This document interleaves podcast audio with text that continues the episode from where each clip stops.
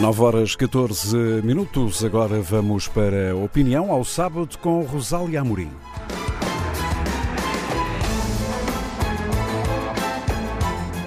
Não existem palavras suaves para descrever a evolução da pandemia em Portugal.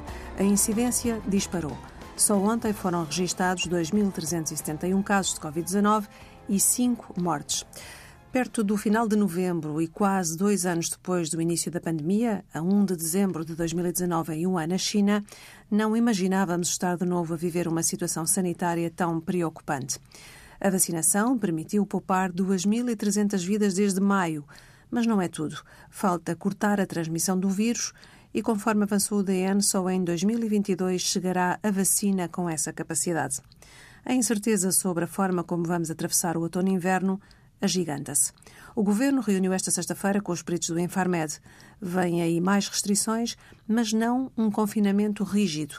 E ainda bem, porque a economia não aguentaria mais uma paragem total.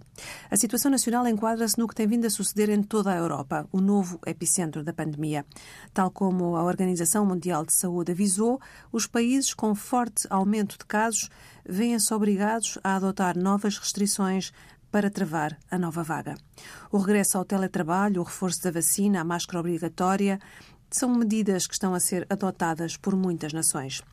Toda a Europa está alinhada e empenhada num objetivo: evitar confinamentos radicais. Vejamos alguns exemplos. Nos Países Baixos, os holandeses iniciaram um confinamento parcial de três semanas. Na Alemanha, foram aplicadas restrições a não vacinados, como a exclusão de certos locais públicos. E mais, a vacinação obrigatória para trabalhadores de setores como a saúde. Na Irlanda, pubs, clubes, restaurantes voltam a fechar mais cedo e junta-se o teletrabalho, bem como a apresentação obrigatória do Certificado Europeu de Vacinação nos hotéis e nos cinemas. E nos meios de comunicação social locais já se fala mesmo na necessidade de introduzir mais restrições nas próximas semanas, excluindo sempre um cenário de confinamento total. A Áustria foi mais longe, impôs um confinamento aos não vacinados, que só podem sair por motivos justificados, e depois acabou de declarar obrigatória a vacina a partir de 1 de fevereiro.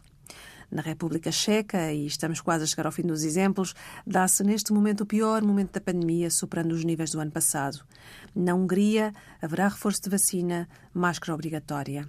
A Bélgica estendeu o uso da máscara obrigatória a partir dos 10 anos. O teletrabalho é obrigatório. Em França, o país de Emmanuel Macron, o mesmo. E a Suécia, que no início até se distinguiu na gestão da pandemia, vai exigir já a partir do dia 1 de dezembro, pela primeira vez, o certificado de vacina contra a Covid-19 em eventos fechados e com mais de 100 pessoas. Estes são apenas alguns dos muitos exemplos do quadro que toca a todos nós, os europeus. A OMS estima que até fevereiro possam ocorrer mais de 500 mil mortes devido à Covid-19. São previsões duras, muito duras, e podemos optar apenas por nos queixar, mas de pouco valerá.